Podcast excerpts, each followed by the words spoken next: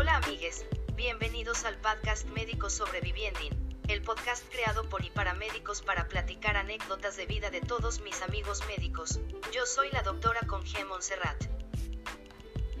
Porque no todo es nacer, crecer, estudiar medicina, vivir en un hospital y morirse, un ciclo robótico. Porque aunque vivamos por los demás, merecemos encontrar nuestra felicidad. Y quién sabe, igual tu historia merece ser contada. Yo soy la doctora Montserrat y los invito al podcast Médicos Surviving, Médicos Sobreviviendo.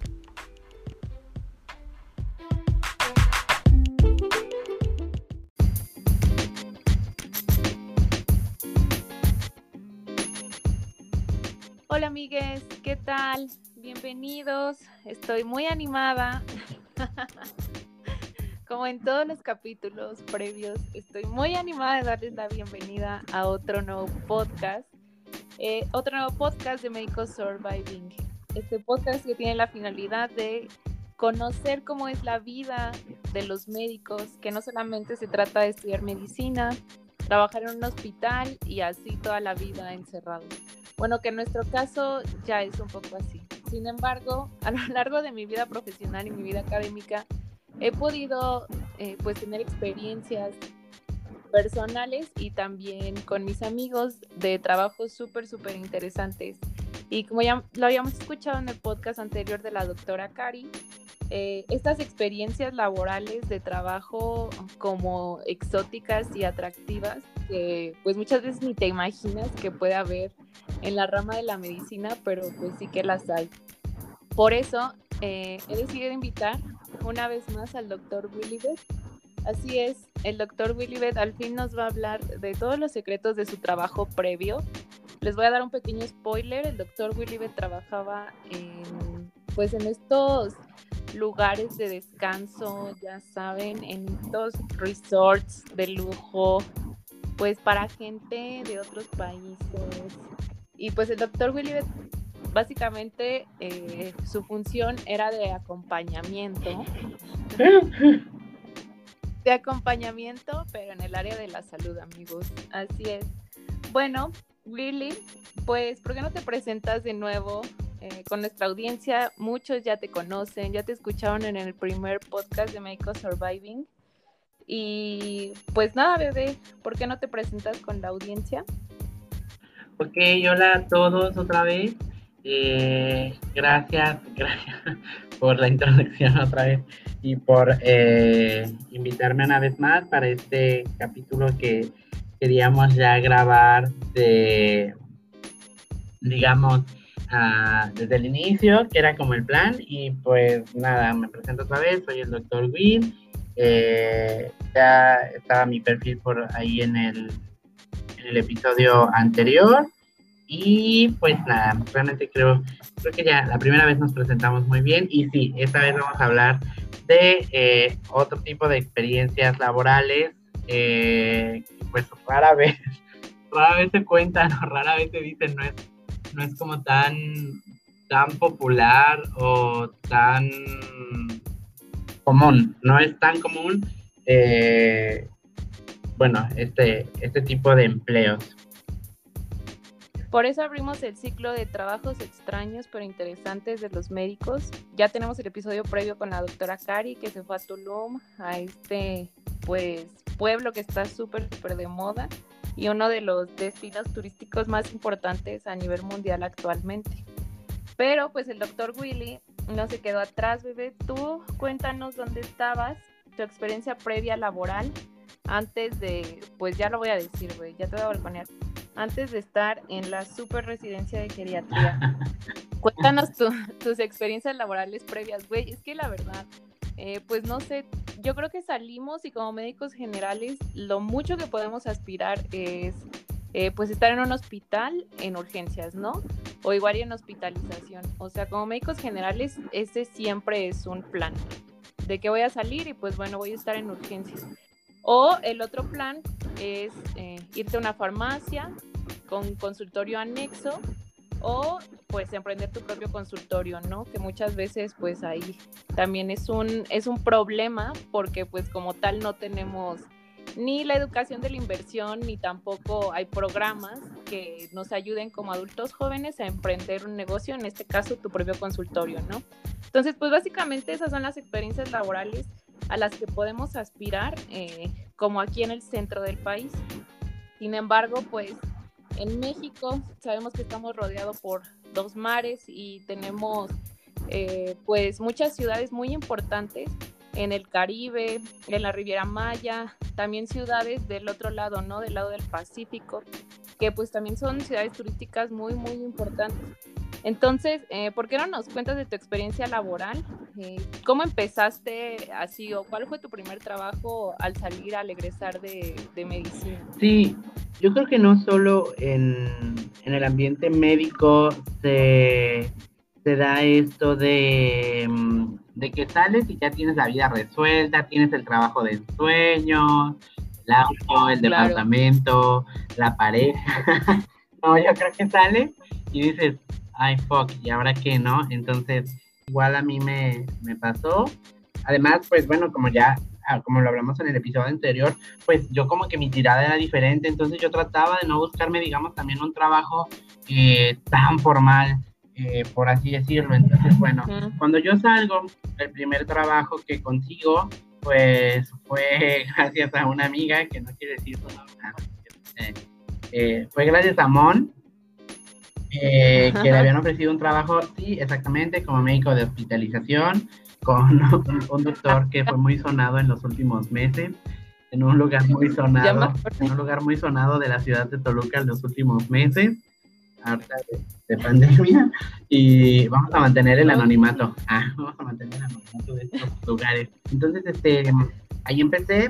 La verdad es que el sueldo estaba para esos entonces, pues digamos que muy mal, ¿no? Pero pues bueno, en, en el centro del país, eh, la, la economía, bueno, yo creo que no está tan, em, tan padre, bueno, ya que lo comparas con otros países o lo comparas con otras zonas del mismo país, el centro del país yo creo que es de lo, de lo más peor pagado, por así decirlo.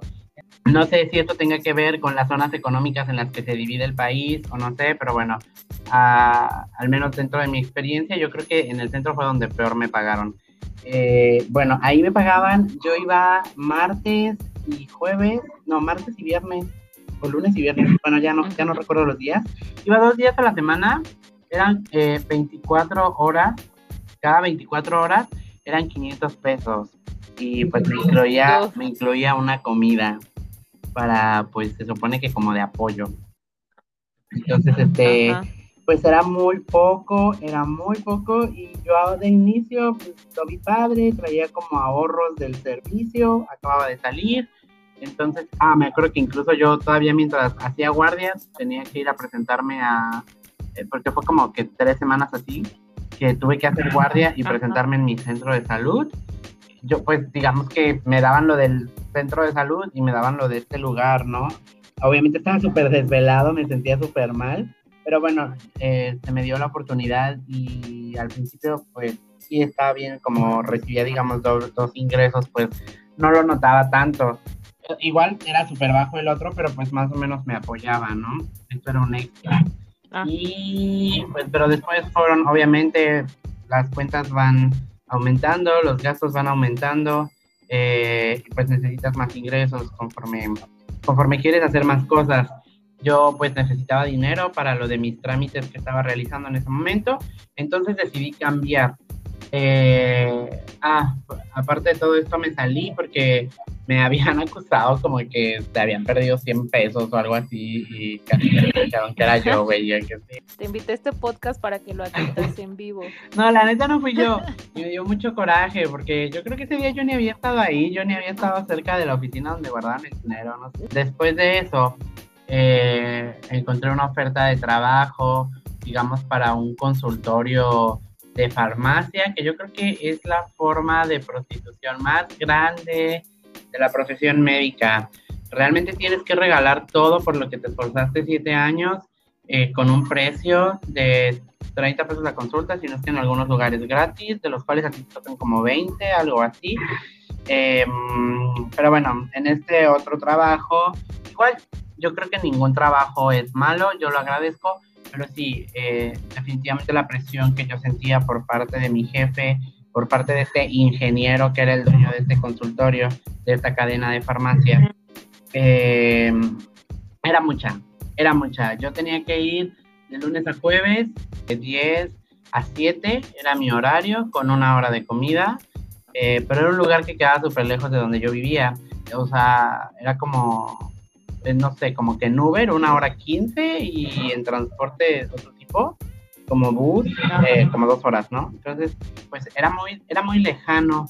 y entonces sentía la presión de este ingeniero que prácticamente te quieren para que vendas medicamentos. Entonces, bueno, esto para el público en general, si alguna vez van a, a un consultorio de farmacia, yo no dudo que el médico que los esté atendiendo sea bueno, yo creo que la educación médica en México es buena, pero sí creo que no el que te da más medicamentos es el mejor. También, eh, bueno, mi salario ahí era de, por esos cuatro días a la semana, era de 2.500 pesos. Entonces yo a, a, la quincena trabajaba ocho días, literal, de lunes a jueves, lunes a jueves, y ganaba cinco mil pesos. Se ponían metas bien irreales, ¿no? Como que tienes que vender tanto en la semana, tienes que hacer que tal producto no se me caduque. Yo creo que yo jamás vendí mi ética.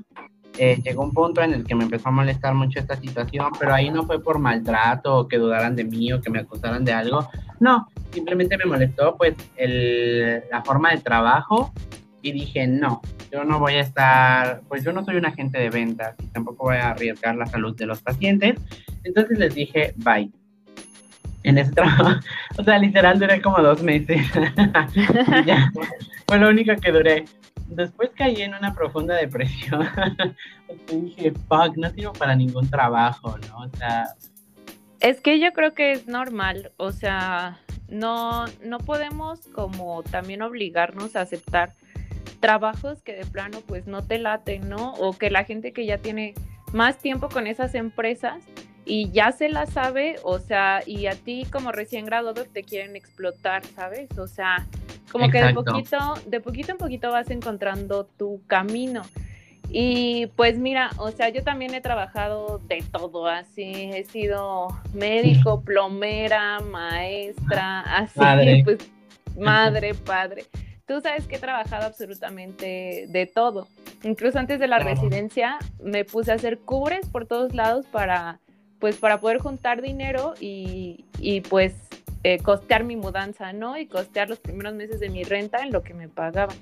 Pero pues una cosa es ser conflictivo en el trabajo y otra cosa es pues saber, eh, saber hasta qué límite o hasta qué grado tú puedes aceptar ciertas actitudes de los jefes, ¿no? Y que muchas veces los jefes ni siquiera son médicos, o sea, es una tontería una tontería. Los ingenieros, o bueno, y sin ofender, ¿no? O sea, o personas este, ajenas a la medicina que creen que pueden poner un negocio de fármacos sin ni siquiera saber absolutamente nada de farmacología y que contratan a, pues como a nosotros, ¿no? A médicos recién graduados y que piensan que nos pueden hacer menos o que ellos pueden poner como, este, como nuestro sueldo es así como de, no, o sea, neta, neta, si quieren emprender un negocio así, hay que empaparse un poquito de la medicina, ¿no? O sea, hay que, hay que ver qué es lo que le puedes ofrecer también, algo digno a la población y algo digno para tu médico, ¿no? O sea, finalmente,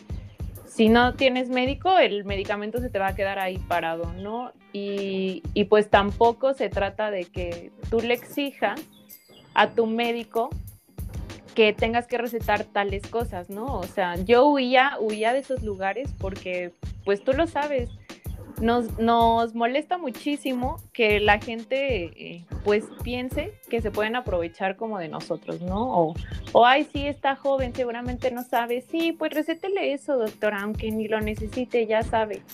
Que si no se nos queda el medicamento y tú así de, no mames, o sea, no voy a hacer tal cosa, ¿no? Entonces, pues siempre es muy bueno como salir, salir de todo este ambiente como nocivo y buscar otras oportunidades, ¿no, bebé? Que fue finalmente lo que tú hiciste.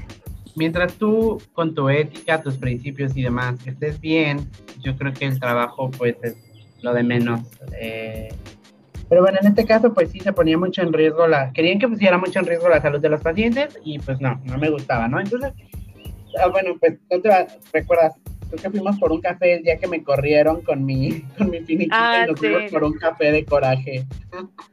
y entonces, este, después encontré otro trabajo igual, pero ah, aquí fue donde me dio la revelación, porque entonces, mientras yo daba consulta, pues bueno, obviamente me dio mi crisis de los 25 con ansiedad, depresión y todo. Yo seguía buscando un camino diferente, yo seguía buscando otras cosas, este, que pues para lo que necesitaba dinero, para lo que necesitaba tener flexibilidad de, de todo, o sea, tiempo, Claro. espacio, este, y pues más que nada sí, eh, pues en este ya me pagaban, digamos, un poco mejor, creo que me pagaban más que lo que gano ahora, pero entonces, este, Sí, no sé, ya era, ya era un poquito más, ¿no? Y de repente, un día cuando estaba en estas crisis, ah, bueno, pues pasó lo mismo, ¿no? La gente en esta- ahí fue en una comunidad, en estos pueblos ciudad, donde la gente dice que es la más conflictiva. Entonces estaba en un pueblo ciudad y sí, efectivamente los habitantes eran medio conflictivos, decían que yo no les recetaba nada, que pues no, este, no les daba antibiótico y, y todo este tipo de situaciones que pues obviamente un día eh, estaba yo contándole a Diana Aurora, que ya grabó otro episodio contigo, que es bueno, ah, ya, ya estamos llegando al, al inicio de este, es el inicio Después de episodio. 50 Siempre- minutos. Siempre nos pasa, nos vamos a platicar de miles de cosas menos de lo que debemos. Pero bueno, entonces ya estaba platicándole a Diana Aurora, así de que, oye, nos están queriendo presionar a vendernos medicamentos, dicen que todo se caduca, no sé qué. Me dijo, fíjate que me llegó esta oferta, necesitan médicos que hablen inglés y pues, tú hablas inglés súper bien. ¿De qué se trataba el trabajo? Pues no, sea, no, no decía nada, solo decía que buscaban médicos que hablaran inglés para trabajar para un hospital cuyo nombre no voy a decir. ah, eh, Ok. para un hospital que se encontraba en playa, ¿no? Pues a ver qué pasa, ¿no? Y mandamos los dos al mismo tiempo el currículum y me contactaron al siguiente día. Me entró una alada en la llamada que yo no conocía y pues ah, tomé la llamada, que creo que fue un gran acierto haber tomado esa llamada con usted, no sé qué, vimos su currículum y pues lo queremos. Eh, a mí me tocaba irme a Los Cabos. Entonces este, me dijeron, no, pues queremos trabajar con usted, no sé qué, pero ¿cuándo puede llegar? Y yo de que ganando mis dos pesos por semana, yo de que el siguiente mes, más pronto sería como al fin de semana. Ellos me hablaron un martes. El miércoles me comunican con la que iba a ser mi futura eh, coordinadora y jefa directa. Ya me explicó la situación, también explicándome que pues me necesitaban lo más pronto posible. Eso fue el, a mí me hablaron el martes, después el miércoles. Entonces yo le dije, no, lo más pronto que yo puedo es pues el domingo, ¿no? Me dijo, está perfecto porque pues tú iniciarías ya entonces la siguiente semana y yo dije, ah, ok, sí, está bien.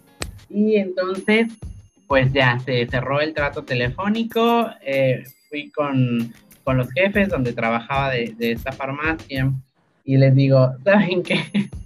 Eso estuvo bien chistoso. Les dije, hoy es el último día que vengo, un jueves, porque también yo iba nada más de lunes a jueves.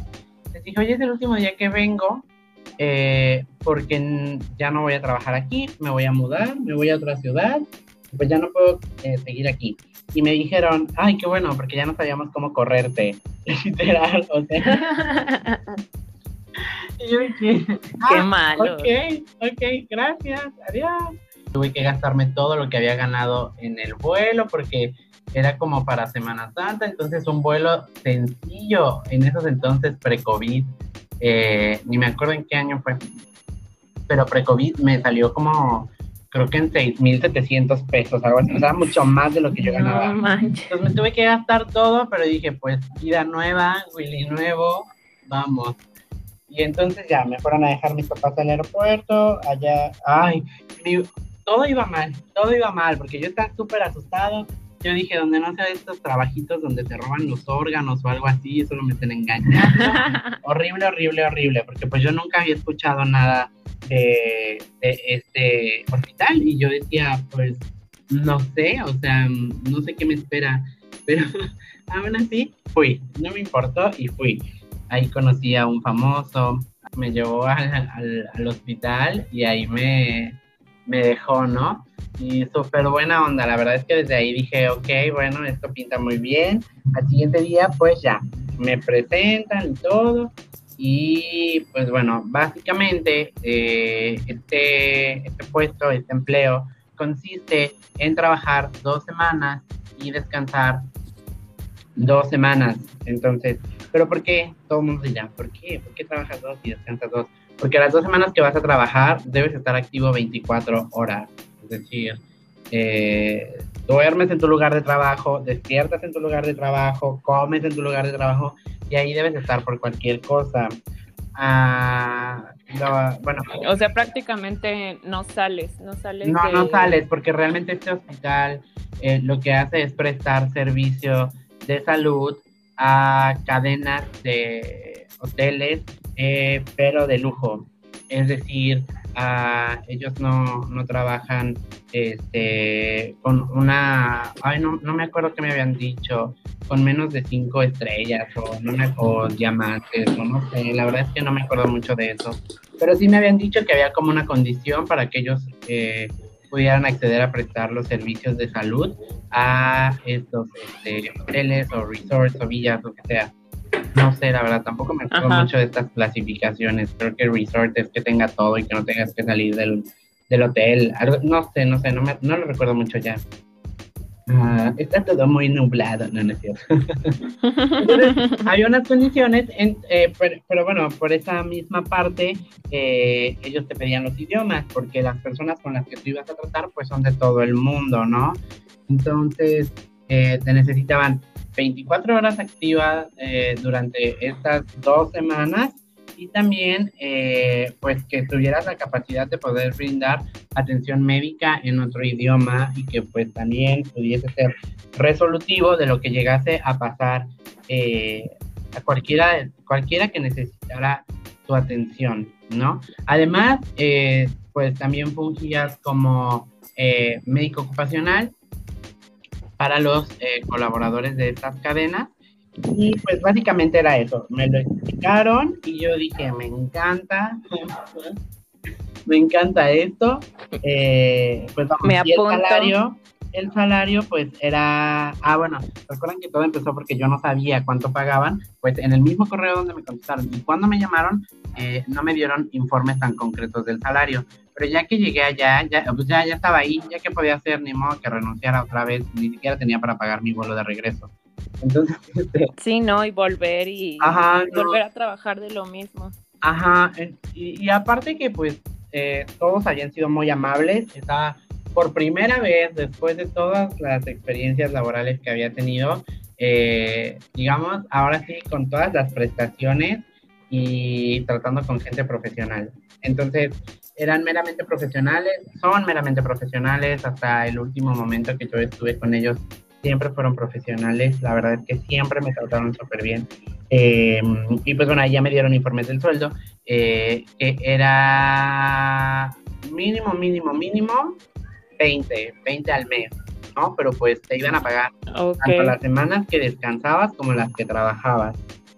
Entonces, imagínate yo de estar ganando 6 mil y, y ese tipo eh, 12 a la quincena, pues casi era lo doble. Eh, pues obviamente yo me emocioné, ¿no? Eh, fue difícil al principio, eh, pero pues bueno, ya llegué, firmé contrato, cuando me dijeron lo del, del, sueldo, dije, ah, bueno, pues está bien, y se me van a pagar también por descansar, pues también está, está padre, ¿no? Mm, y así es, así es como llegué a ser médico en la hotelería.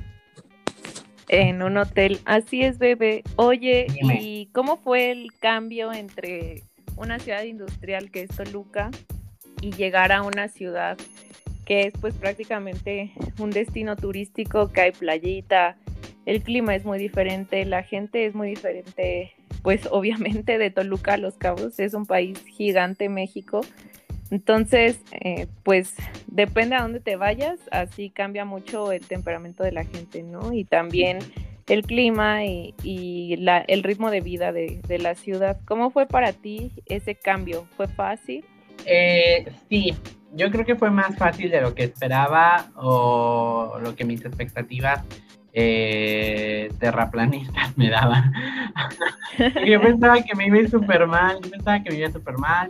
Eh, la gente en Toluca, pues la verdad es que mm, durante los mm, ocho o nueve años que estuve ahí, eh, pues tienes experiencias buenas y malas, ¿no? Desafortunadamente en el caso de Toluca eran más em, las malas cuando tratabas con gente eh, pues un poquito más, digamos, yo creo que tensa por el ritmo de la ciudad.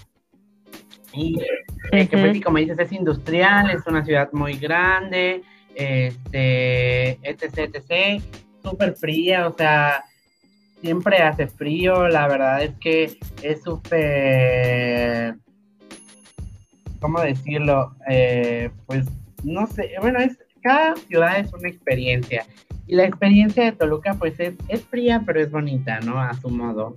Entonces, bueno, la gente sí recorre distancias muy largas, gente malhumorada, el tráfico, es normal que puedas estar más tenso y cuando alguien te habla, pues, y que no lo conoces, pues, además, bueno, la seguridad, entonces te da miedo, le contestas con ah, cara de malo para que no te vaya a saltar o algo así, no sé.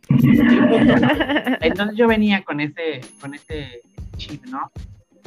Eh, em, pues obviamente yo ya habíamos comentado que éramos de Michoacán, entonces comparándolo con Morelia y con Zitácuaro, pues era totalmente diferente.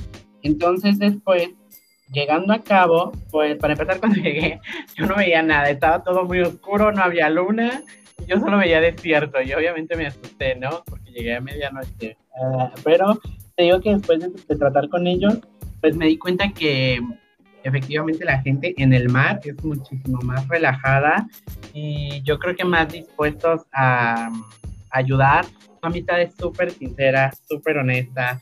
Eh, y pues los paisajes, o sea, el simple hecho de que digas, siento que ya no puedo con esto o esto me está superando y te vayas una tarde a despejarte en la playa eh, sin nadie, con tus audífonos y la brisa, eh, así en 15 minutitos, pues es, o sea, es, ya eso es demasiado, ¿no? Eso es, es algo que no tiene precio, entonces el cambio para mí fue lo mejor que me pudo haber pasado porque, eh, que bueno, de hecho yo amo, yo amo Cabo, me encanta Cabo, eh, creo que es de mis lugares favoritos eh, en el país.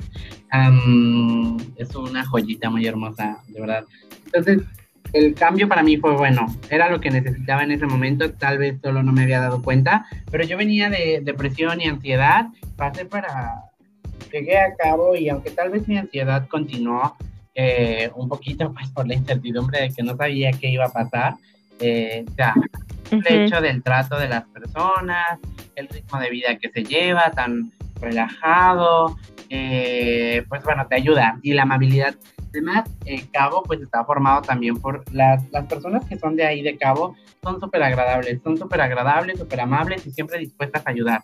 Y también las personas que no son de ahí, como Cabo se mueve mucho con el turismo, son personas preparadas en ese ámbito. Y al final el turismo todo tiene que ver con la calidad de trato que tú brindas tus usuarios. Entonces todas las personas ahí, todas, las personas, eh, pues sí, te dan un trato de excelencia y a, a la misma vez eso te da eh, seguridad y confianza sobre cosas, o sea, todo, que sabes que les puedes pedir ayuda siempre van a tratar de buscar la mejor solución para ti. Entonces, la verdad es que fue súper bonito, un cambio súper radical, pero súper bonito. Qué bueno, qué bueno, sí, la verdad, en el mar. Y la vida es súper más sabrosa. muy, muy tranquila. Delicioso. Y pues todos deberíamos de vivir al nivel del mar y no a 3000 metros, ya sabes.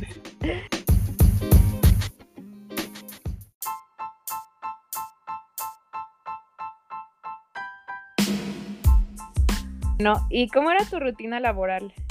Ya nos comentabas que tú trabajabas dos semanas y dos semanas completas estabas en los hoteles. Eh, en esas dos semanas tú tenías que estar pues 24 horas, ¿no? 24 horas pendiente de si algún huésped eh, requería de tus servicios, pues este, tenías que estar disponible. Y dos semanas, pues prácticamente libres, ¿no? Pero como era un día normal en, en uno de estos hoteles. Entonces, eh, pues bueno, para que tú puedas trabajar, obviamente ellos, ellos deben asegurarte que tienes pues un lugar bien para que puedas dormir, para que puedas descansar, eh, alimentación, eh, muchos que tenían otras comodidades como gimnasio, eh, comidas en restaurantes, no sé, como que descuentos, actividades turísticas. Tenías, o sea, tenías muchas cosas, ¿no? Muchos beneficios. Y pues bueno, yo digamos que mi, mi, rutina pues era, me despertaba, mmm, me iba a hacer un poco de ejercicio, ya sea correr, digamos, a, a, la playa o me iba al gimnasio o hacer en mi habitación ejercicio, no quería salir, desayunaba, bueno, me bañaba, desayunaba y me regresaba, ¿no? Permanecía en el consultorio, después, eh, pues, hacía las, las labores que se tienen que hacer dentro de las, digamos que la parte administrativa y pues ya después era horario de comida, regresaba, esperar el horario de la cena, dormir y pues se repetía, ¿no? Digamos que básicamente esa era mi rutina. Bueno, a mí me encantaba irme a la playa en la noche, ya que yo podía, digamos, cumplir, que había cumplido con el horario de oficina, que podía, digamos, que salir a despejarme un rato, eh, o sea, no dejar la propiedad, pero sí eh, podías, tenías esta facilidad de irte a, digamos, la playa. pues ya, ¿no? yo me iba, me gustaba mucho ver las estrellas. Cabo eh, no tiene tanta contaminación lumínica, entonces este, podías ver muchísimas constelaciones, lluvias de estrellas todo el tiempo, eh, cometas era muy bonito, era muy bonito y a mí me gustaba mucho irme a la playa en la noche. Entonces me iba un rato a la playa. En algunos, eh, en algunas, este, algunos hoteles tenías um, algún otro hotel vecino que tuviese algún otro médico como tú y pues nos íbamos a platicar, nos íbamos a, a contarnos cómo nos había ido, haces muchos amigos. Em, y dentro de todo esto, pues bueno, eh, era muy bonito, era muy... No, de verdad que a mí me encantaba irme a la playa en la noche, lo Entonces, era muy bello y era una rutina pues muy saludable, porque también la comida que te daban pues era muy saludable, ¿no? Obviamente, bueno, no, no sé, irte a los restaurantes pues comías como tú querías, pero bueno, si te tocaba comer como que eh, dentro de, de las instalaciones para los trabajadores, Mm, pues las comidas eran muy balanceadas, muy ricas, muy, muy ricas en algunos, lugares. Y pues al salir volaba a Ciudad de México, entonces técnicamente esta es mi rutina durante dos semanas. Ok, ¿y qué tipo de consultas te pues llegaban? O sea, en la, en la mayoría eran consultas de algo fácil. ¿Algún día te llegó pues una situación en la que, este, por ejemplo, tú tuvieras que actuar de urgencias y también te quería decir, ¿qué pasaba si un paciente, o sea, si no podías resolver la cuestión de la cuestión de salud de un paciente en, en el hotel, ¿no? En el consultorio del hotel. ¿A dónde te ibas o qué hacías? Sí, bueno. Eh, como te digo, pues nosotros estábamos por parte de, digamos, un, un hospital que les brindaba este tipo de servicios. O sea, éramos como brazo derecho, porque prácticamente nosotros no éramos la parte hospitalaria. Nosotros éramos consultorios, pues, digamos, externos, ¿no? Entonces, bueno, por lo general te llegaban pues las cosas que a todos nos pasan en vacaciones, ¿no? Ay, que me corté, que me dio una otitis, que eh, una infección de vías respiratorias, no sé, una carrea. Happy. Entonces, eh, por lo general eran, eran este tipo de situaciones, pero, por ejemplo, cuando yo estuve en mi primera semana eh, en el primer hotel en el que estuve, me hablaron por una, una paciente, eh, pues ya de la tercera edad, eh, que había sufrido como, se había deslizado, se había resbalado, ¿no? Porque llevaba los pies mojados. Y pues por ejemplo resultó en una fractura de cadera, ¿no? Que al final, pues bueno, obviamente tú puedes ofrecer, digamos que, pues tú eh, los servicios, digamos, hospitalarios o si ellos cuentan con algún seguro o demás, pues se pueden ir a su hospital.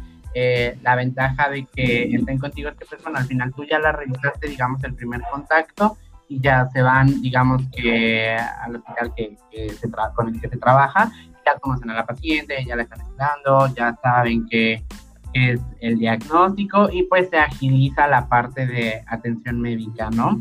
Eh, bueno, en este caso de esta señora, pues te digo, al final resultó eh, sí una fractura, pues, bueno, eso no se puede resolver de manera ambulatoria. Entonces, finalmente lo que tienes que hacer es derivarla como si fuera pues cualquier consulta, o sea, no, no, no, no te la puedes dejar tú, no, en un consultorio ambulatorio, pues no, tienes que, tienes que referirla a un segundo nivel. Entonces, eso okay, y... las, más eh, que me haya tocado una situación. No me tocó ninguna situación. Siempre fui muy, muy afortunada. Nunca me tocó una situación en la que yo tuviera que actuar de manera eh, urgente y em, digamos que, estuviera en riesgo la, vida del paciente. Eh, yo creo que a mí no, a mí no, pero sí hay compañeritos pues a los que sí les ha tocado, ¿no? Y, que pues también, o sea, tienen que activar todo, el transporte, las ambulancias, a qué hospital va a llegar, cómo, o sea, yo creo que todos tratamos de darle la atención a los pacientes, eh, pues que se merecen y que sean más eh, em, beneficiosos para... Sí se dice así, que sea una una atención benéfica. exacto, pues tú no le quieres hacer ningún mal, yo creo que nadie quiere actuar mal, entonces, eh, pues bueno, eso es lo que, lo que pasa, ¿no?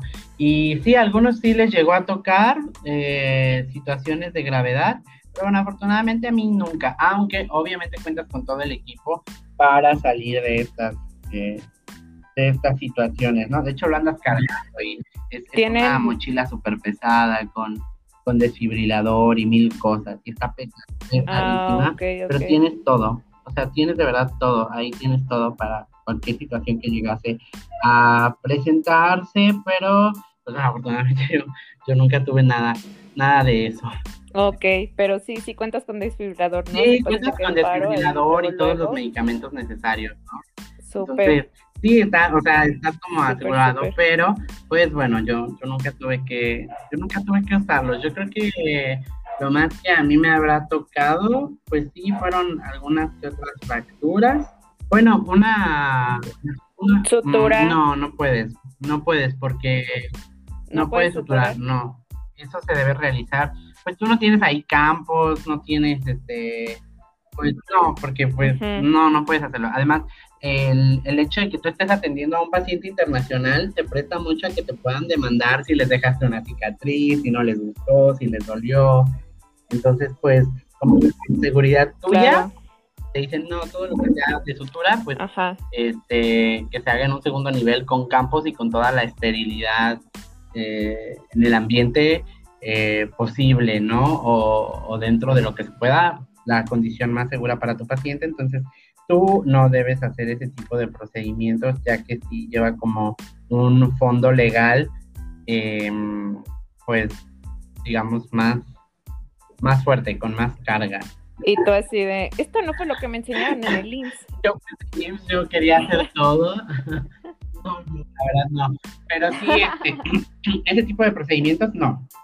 Eh, mucho menos que te cara o cosas así, porque además estás tratando eh, con personas, eh, pues digamos que muchas pertenecen al medio, al, medio artístico, entonces no, pues no la puedes regar, no puedes. Que no son de, digamos, de tu área, aunque tú estás calificado para hacerlo, eh, pues lo más recomendable aquí es que no, que se firmen todos los consentimientos como debe ser y, y ya, entonces eso no, no lo hacíamos tanto. No aplica. Oye, ¿y qué nivel de inglés te pidieron a ti? ¿Qué nivel eh, o qué nivel recomiendas para que, no sé, por ejemplo, una persona que tiene un A2 o un B1, ¿tú crees que pueda eh, aspirar a ese tipo de trabajo? Mm.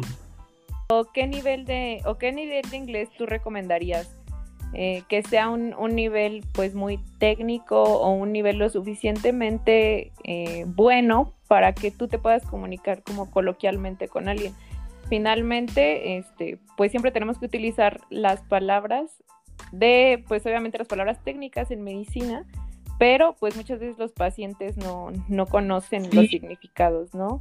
Entonces, pues, ¿qué nivel de inglés tú recomendarías para, los, para, este, ajá, para la audiencia que nos esté escuchando y que le esté interesando mucho? Dentro de la clasificación, okay. uno eh, para que puedas entender al menos lo que te están diciendo, ya que obviamente ellos también tienen sus palabras y no es como que todo te lo vayan a decir literal o como tú lo lees en los artículos. El inglés que uno, eh, digamos, utiliza en los artículos o que aprendes es, eh, pues al final médico. Entonces mucho viene con raíces este, grecolatinas que pues es más fácil entender, ¿no? O sea, que es diferente al que ellos manejan, ellos no te van a hablar en términos médicos de inicio, entonces yo creo que con un C1 tú ya puedes más o menos comunicarte. E incluso aún así cuesta trabajo. Yo, por ejemplo, supone que estoy en C2 eh, y aún así de, de, inicio, el primer día, la, la primera consulta que, me tocó brindar, pues sí, como que yo creo que titubeé, yo creo que trataba de no, de no, de no equivocarme, entonces yo hablo hasta por los codos, entonces, eh, pues bueno, la verdad es que al inicio pues fue un poco, no complicado, difícil adaptarse, era nuevo, pero mm, pues así, no sé, por ejemplo, eh, ¿cómo decir? Estertores, cómo decir, um, jeans, ese tipo de cosas, y cómo lo explico, ¿no? Eh, pero sí, con un, con un C1 yo creo que es suficiente para si alguien está interesado en, en, algún, algún, de, algún tipo opuesto en el que te soliciten un inglés para atención para con un paciente, un C1.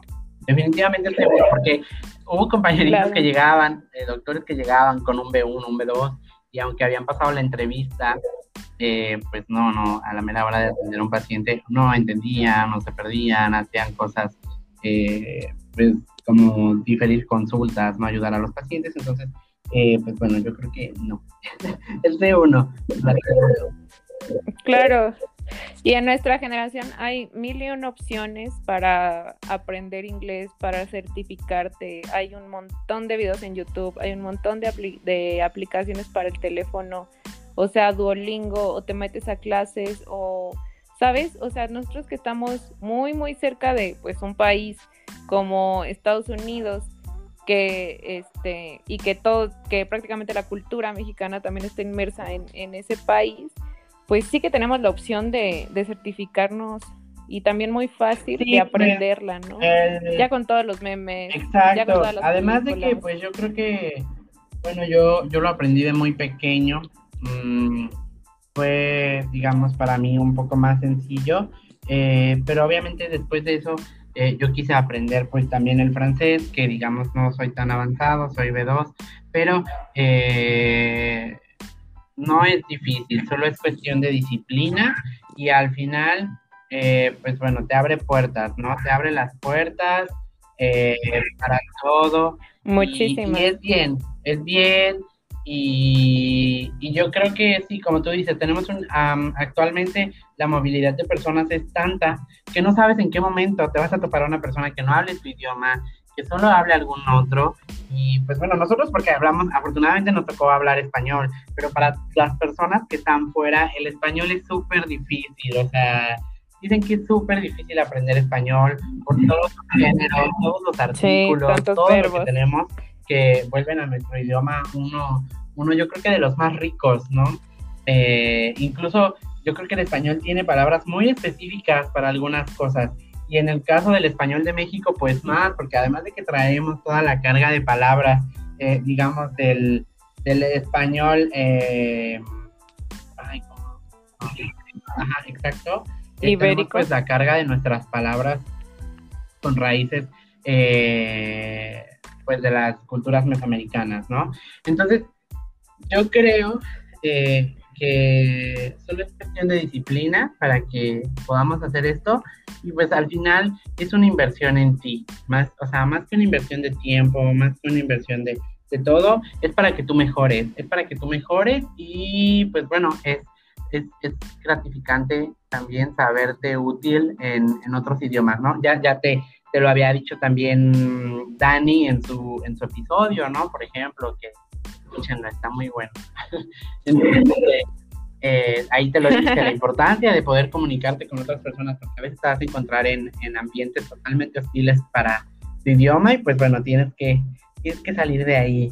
Sí, el inglés es basiquísimo, o sea, ahorita si un médico no sabe inglés, de verdad se está perdiendo de muchas oportunidades de trabajo, se está perdiendo de una cultura totalmente diferente, se está perdiendo de pues de incluso a aspirar a un futuro mejor, es, es la verdad, ¿no? Y mínimo tenemos que tener eh, pues tu idioma, tu idioma, tu lengua materna, el inglés y actualmente como está el mundo tan globalizado hasta un tercer idioma, ¿no? Pero pues aprender idiomas es muy bonito.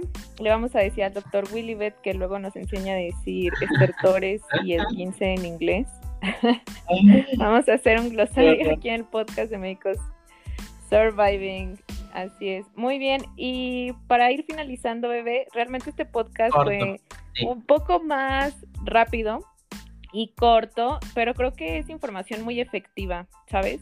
Finalmente, la gente que esté interesada y que se encuentre también, eh, pues, en estas situaciones que nosotros también pasamos laboralmente, que se sienta estancado, que, que piense que, que, pues, no hay otra forma de trabajo más que estar en un consultorio o que te esté mandando gente que ni siquiera sea médico o que estés en una farmacia, que obviamente no es malo ninguno de esos trabajos, pero bueno, igual y, y si tienen la convicción y si tienen la ambición de salir de pues de esta región y, y que se quieren lanzar a la aventura como la doctora Cari e irse a, a, un pues a un lugar turístico, pues esta información sí que les puede ayudar. Bueno, y para ir cerrando, bebé, pros y contras de haber sido médico de hotel rápidamente. Tres pros, tres pros y tres contras de haber sido médico de hotel en Los Cabos. ¿Qué es lo que te enseñó? ¿Qué es lo que hubieras preferido evitar? Y eh, pues la última pregunta, si valió la pena o no haberte ido a, a pues esta nueva experiencia laboral, este trabajo. Ok, bueno, eh, pues vamos a empezar con los, los contras para después decirte eh, las cosas buenas, ¿no? Que yo, que yo creo que yo creo que son más las cosas buenas que las cosas malas. Respecto al, al crecimiento profesional, yo creo que es mucho menos que, que en otros lugares, ¿no? Eh, porque, o sea, no, o sea, sí puedes ascender, sí puede haber mejoras en tu puesto y demás, pero eh, bueno, hay trabajos que te ofrecen eso por mucho menos de tu tiempo y tal vez hasta con otras, otras posibilidades, ¿no? Como en todo. Eh, pues que no puedes ser tan autónomo, ya que te la pasas dos semanas, dos semanas, este, pues al, a tus horarios, a que estés eh, disponible todo el tiempo. Y pues bueno, la otra parte que también digamos es, es, este, un contra que yo, que yo veía, eh, o que yo al menos platicaba con, con algunos otros, otros compañeritos, que no podías regalar nada, no podías dar nada, todo era dinero, dinero, dinero. Entonces era pues un poquito de... No, no, no aprovechado ni nada, pero te sentías un poquito presionado, sabías que, digamos, no sé, o sea, no, en el caso de alguna cortada o que nada más necesitaran que, que les dieras una receta, pues decías, wow, está un poco caro, ¿no? Pero bueno, yo no sé si eso es porque estamos acostumbrados a precios muy baratos aquí en México y que en otros países sea totalmente normal. Eh, tal vez esa era solo nuestra perspectiva. Claro. Y pues bueno, la otra también, creo que ya van cuatro con esta, pues que al final Los Cabos era un poco lejano, era un poco lejano y cualquier cosa, cualquier trámite que tú necesitaras hacer en el centro, eh, pues no contabas con el tiempo, ¿no? Y pues o cumples, quien dice, en el que sirve a dos amos, con uno queda mal. Entonces, o seguías tus intereses personales y dejabas tu trabajo, o em, dejabas tus intereses personales y seguías con tu trabajo. Entonces, a veces sí nos encontrábamos como que entre esta división, Eh, y eso. Y pues la otra que obviamente, como en todo, ¿no? Había algunos pacientes muy intensos eh, y demás, ¿no? Entonces, este, ya, ya, ni nos dio tiempo para contar anécdotas graciosas. Ah, pero bueno, había algunos pacientes muy intensos.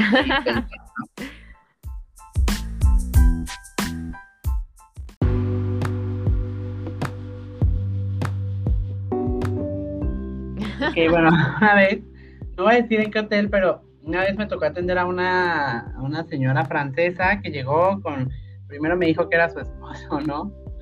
Y este, y llegó nada más a preguntarme por algunos medicamentos psicotrópicos. Bueno, era como contradictoria, ¿no? Primero me dijo que dolor de cabeza, luego me preguntó que si le podía vender unos medicamentos eh, controlados, y yo, yo de que no. Uh, no, no, y, no, y después eh, me di cuenta que era francesa y yo le dije que pues hablaba un poquito de francés. En francés empezó a decir cosas, empezó a decir ese señor no era su esposo, que la tenía secuestrada. No. Eh, ajá, súper intenso. Obviamente yo, pues, yo dentro, o sea, de mi consulta, pues, le hablé a los de atención a los huéspedes y dije que no, esto es, esto es demasiado para mí, pues era muy terrorífica la historia. Pero bueno, para no hacerla larga, al final eh, los corrieron y era porque en verdad la señora tenía problemas mentales. O sea, el señor sí era su esposo, no estaba secuestrada. todo el tiempo en los restaurantes, conmigo, con todo, se la pasó haciendo un caos.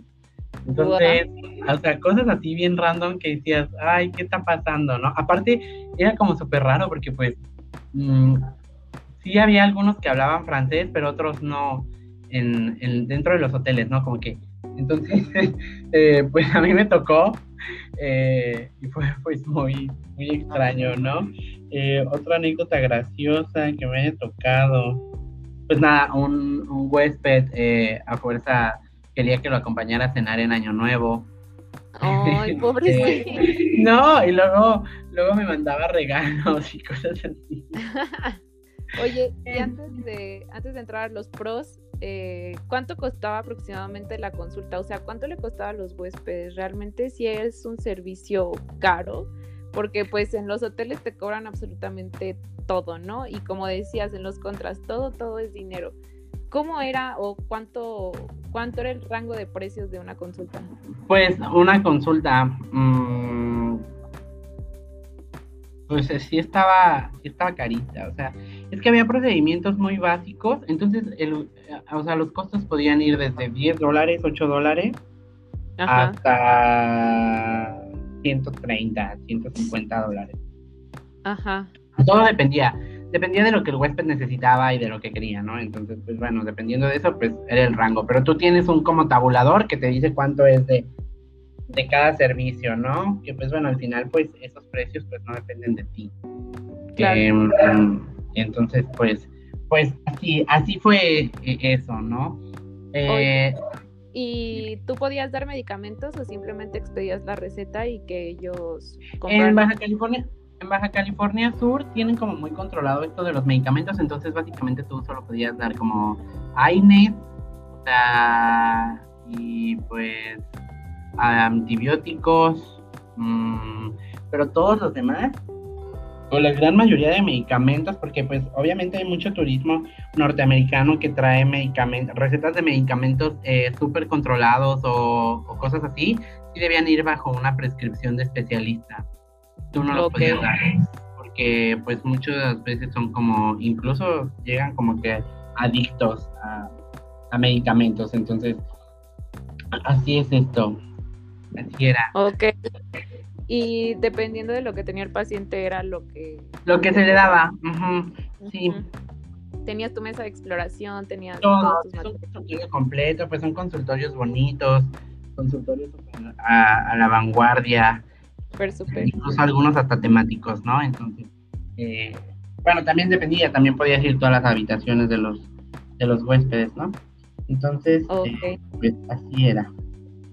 Muy bien. Bueno, y ahora tenemos que escuchar tus pros. Las partes bonitas, lo que más me encantaba. Pros, porque ya nos echaste los 10 contras. Ok, pues mira, los pros, que para mí, o sea, lo más bonito, todo lo que me dejó es el crecimiento personal. El hecho de que te pruebes a ti mismo que puedes ayudar a los pacientes, incluso eh, superando la barrera del idioma. Eh, alguna vez me tocó atender a algunos de Portugal que no hablaban ni español, ni inglés, ni francés, y literal fue como con señas, eh, y al final me agradecieron un montón. Entonces, y yo no hice nada, yo solo hice lo que todos como médicos debemos hacer. Entonces, mmm, el esta, esta, parte del crecimiento personal, asombroso. Es muy rico, ¿no? las noches en soledad en la playa, playa, o sea, eso yo creo que me, me dio rehabilitación psicológica porque mis niveles de estrés bajaban cañonamente, incluso todavía puedo recordar, yo trataba de grabarme el viento del Pacífico y todavía si cierro los ojos puedo acordarme de, de ese viento tan helado, tan bonito, eh, que dices, wow, qué bonito, ¿no? Desierto, pues tenías ahí el, los contrastes entre desierto y, este y playa, ¿no? Entonces, eh, súper bonito. Las personas con las que trabajas, con las que tienes la oportunidad de trabajar, créeme que yo me traje muchos amigos. Yo me traje muchos amigos, me traje muchos reconocimientos de personas de otros países que mientras tal vez las personas aquí me menospreciaban, ellos de verdad me decían que mi calidad de atención era mucho mejor que incluso la de médicos de sus países. Entonces, esa parte también es bien, bien linda. Eh, la otra, pues bueno, los alimentos que puedes probar, la gente con la que puedes tratar, eh, o sea, buenísimo, buenísimo, de verdad, la comida era muy rica, la gente era muy bonita, muy amable, todo lo que tú puedes aprender como médico de personas que nada tienen que ver con con esto de, la parte de la consulta, pero que al final todos los que se dedican al guest service, al, servicio al huésped, te enseñan que siempre debes dar lo mejor de ti, porque de verdad yo veía todo lo que hacían eh, y aprendí yo creo mucho más yo de ellos que lo que ellos pudieran haber aprendido de mí. Eh, entonces, esa, ese sentimiento que se te queda en el Cora y todo lo que te enseñan, es para siempre. Entonces eso es muy bonito. Yo creo que después de trabajar con este tipo de equipos, la calidad que yo brindo a los pacientes es totalmente diferente porque ya me había vuelto, digamos, un poco mecánico en Toluca dando consulta. Entonces, eh, no, pues irme allá y tener que hacer una, una revisión eh, de primer, eh, de calidad súper, lo más que se pueda, dentro de las condiciones que se podían, obviamente, y tus capacidades. Tratar de mejorarte era súper bonito eh, podías ver ballenas en la época de ballenas. me gustaba, me gustaba ver ballenas en el amanecer, en los inviernos. Luego en la marina había lobos marinos. Entonces era súper bonito. La comida era súper diferente. Tienen los mejores tacos del mundo. Los mejores tacos del mundo están en Cabo y se llaman. No puedo decir marcas, pero este, están buenísimos. Son el factor, muy famosos. Están muy cerca del centro. Eh, y, pues bueno, la, las experiencias que te da, ¿no? Te, yo creo que Cabo me marcó. Es muy bonito estar ahí, la vibra que se tiene, la gente. Ay, no, no, no, de verdad, todos deben ir, todos deben ir, todos deben ir. Yo me quedé con ganas de llevar a mis papás, pero bueno, después de que pase todo esto, si sobrevivimos, ir. Es de verdad una vibra, una vibra muy bonita y, pues bueno, yo creo que eso. Y las personas que estén eh, pensando, los como dijimos la vez pasada, para los recién egresados, yo creo que todo esto que contamos, pues a ellos les sirve, eh, pues que tomen las oportunidades de empleo, no les tengan miedo y si dan lo mejor de ellos, yo creo que todo va a salir bien, yo creo que todo sale bien muy buen primer trabajo, ¿sabes? O sea, trabajar exacto, exacto. Estar en un hotel sería el mejor trabajo. Así si me a mí me hubieran dicho, Monse, ¿qué prefieres? ¿Irte a la playa o ser maestra un rato? No manches, o sea, para darles como la moraleja a los a las personas que nos están escuchando y, y que van a aspirar a un primer trabajo como médicos, este es, o sea, definitivamente. ¿Nos puedes decir si valió la pena o no, bebé? Es la mejor decisión que he tomado en mi vida yo me sentía roto, yo me sentía desarmado y poco a poco, con comentarios bonitos, con ah, muestras de aprecio, eh, con obstáculos superados, me fui armando nuevamente. Además que obviamente pues dos semanas libres y pagadas eh, también te permiten, a mí era lo que yo necesitaba, porque tú sabes que yo me tenía que mover por todos los trámites que debía hacer. Entonces, para mí eso era, pues el tiempo es oro. Entonces, que te paguen por tu tiempo descansado, incluso eh, reconociendo tus, tus, eh, tus capacidades, pues es, es muy bueno. Entonces, para mí la verdad es que alguna vez alguien de mis superiores me dijo, Cabo, eh, ¿te adopta o te aborta? Entonces yo creo que a mi Cabo me adoptó. Yo creo que me adoptó. Desafortunadamente nos tuvimos que separar. Espero que no sea para siempre, ¿eh? porque de verdad luego en las madrugadas me despierto anhelando Cabo. O sea, extraño mucho Michoacán, pero creo que extraño más Cabo. Todo tiene su tiempo. Entonces me brindó lo que me pudo brindar. Tomé yo también lo más que pude. Claro. No, de alcohol, de las experiencias. Eh, y pues ya, yo creo que yo creo que sí vale la pena, al menos por la experiencia y, y, por probarte a ti mismo. Muy bien. Y una última pregunta, ¿es Los Cabos o Cabo o por qué le dicen Cabo o a qué se refiere eso? Es que existe Cabo San Lucas y San José del Cabo. En conjunto son los cabos, están conectados por una carretera, pero pues Cabo San Lucas, pues todo el mundo le dice Cabo. Ya San José del Cabo, todo el mundo le dice San José. Entonces cuando yo digo Cabo, me refiero a Cabo San Lucas. Cuando digo San José, me refiero a San José del Cabo. Ah, ok, ok. Son totalmente diferentes entre ellos, ¿eh? Diferentes a más no poder. Entonces, eh, pues deben conocer ambos, deben conocer ambos. Claro, claro.